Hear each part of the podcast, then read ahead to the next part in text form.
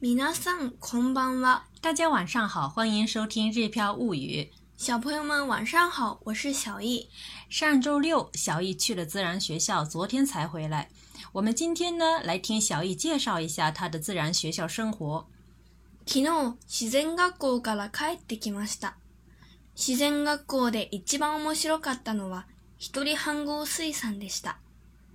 二つの釜があって、 片方は空き缶にお米と水を入れて炊き、もう片方ではあらかじめ水と具を入れてある鍋でカレールーを作ります。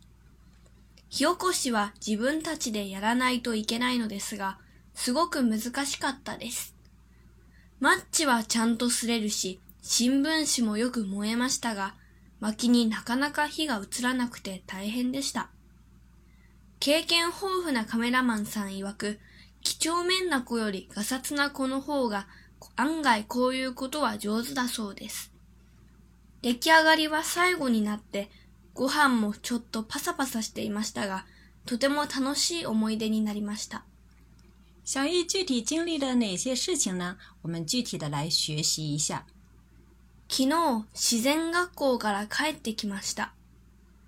昨日、自然学校から帰ってきました。什么什么から帰ってきました是从是指呢从什么什么什么回来了的意思。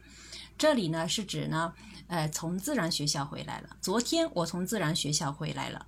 这里的自然学校呢是兵库县呃独具特色的学校教育活动，县内公立小学五年级的学生都要参加。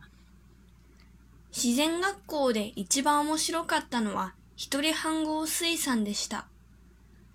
自然学校で一番面白かったのは一人飯合水産でした。在自然学校最好玩的是一个人饭盒炊饭。自然学校的是指呢，在自然学校中，一番面白かったのは就是说最有趣的事儿是后面接具体的是指什么事情？一人飯合水産就是单人饭盒炊饭，说是饭盒呢，这次其实用的是三百五十毫升的空罐子，用来代替饭盒蒸饭。二つの釜があって、片方は空き缶にお米と水を入れて炊き、もう片方ではあらかじめ水と具を入れてある鍋でカレールーを作ります。二つの釜があって、片方は空き缶にお米と水を入れて炊き、もう片方ではあらかじめ水と具を入れてある鍋でカレールーを作ります。这是讲呃具体的讲是怎么蒸饭的。先讲呢，二つの釜があって，就是说有两个灶。这里的釜是灶的灶的意思。片方就是单边一边。空き缶にお米と水を入れて炊き，就是说往空罐子里面放米和水。タ库呢是主的意思，摩卡塔后的吧，在另一边上，就是在另一边的这个灶上。阿拉卡基面米子豆谷伊列德阿鲁纳贝的卡列鲁奥斯格里马斯。阿拉卡基面呢是事先的意思，伊列德阿鲁是指事先放入的意思，谷是指材料，这里是指呢煮咖喱的材料，卡列鲁是咖喱酱的意思。所以呢，这句话我们可以理解为有两个灶一个灶上放上装入米和水的罐子蒸饭，另一个灶上放上已经装好水和材料的锅煮咖喱。火起こしは自分たちでやらないといけないのですが、すごく難しかったです。火起こしは自分たちでやらないといけないのですが、すごく難しかったです。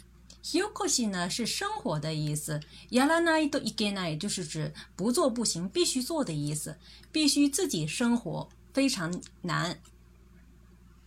マッチはちゃんと擦れるし、新聞紙もよく燃えましたが、薪になかなか火が移らなくて大変でした。マッチはちゃんと擦れるし、新聞紙もよく燃えましたが、薪になかなか火が移らなくて大変でした。点火柴，我们可以说マッチをする。那么 这里这里的マチはちゃんとすれるし，就是说火柴也能画得着。新聞紙もよく燃えましたが，这里的新聞紙是指呢报纸。那这个报纸呢是用来引火用的，引火用的报纸也烧得很旺。 薪にはなか薪になかなか火が移らなくて大変でした。什么什么に火が移る是指火跑到什么什么上，这里是指呢火跑到这个柴火上。那但是呢，就是柴火就是烧不起来，真的很难。経験豊富なカメラマンさん曰く、几帳面な子よりガサツな子の方が案外こういうことは上手だそうです。経験豊富なカメラマンさん曰く、几帳面な子よりガサツな子の方が案外こういうことは上手だそうです。経験豊富なカメラマンさん就是经验丰富的摄影师。いわく说的意思，几帳面呢有一丝不苟的意思。那后面的这个ガサツ呢，就是有点类似于反义词，是粗心大意的意思。A より B の方が怎么怎么样，是指呢比起 A 来说 B 更怎么样的意思。那么后面的这个暗爱呢是出乎人呃出人意料的，九子大寿的是听说是很擅长的意思。那么这里呢是引用的是这个摄影师的话，说的是经验丰富的摄影师的说法是干这种活儿的时话呢，粗心大意的孩子呀，比认真的孩子似乎更容易上手。小英，你说说看，这是为什么呢？你们为什么点不起火呢？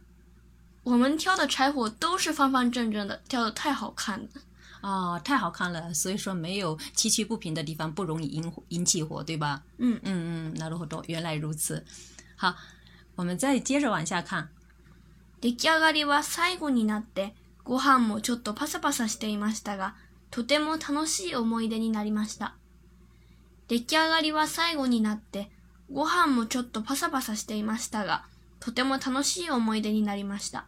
出来上がり呢，一般是指做好的意思。那么出来上がりは最後になって是指呢，他们煮的饭呢是最迟煮好的。パサパサ呢是干干的、没有水分的样子，这里是指他们煮出来的饭比较干的意思。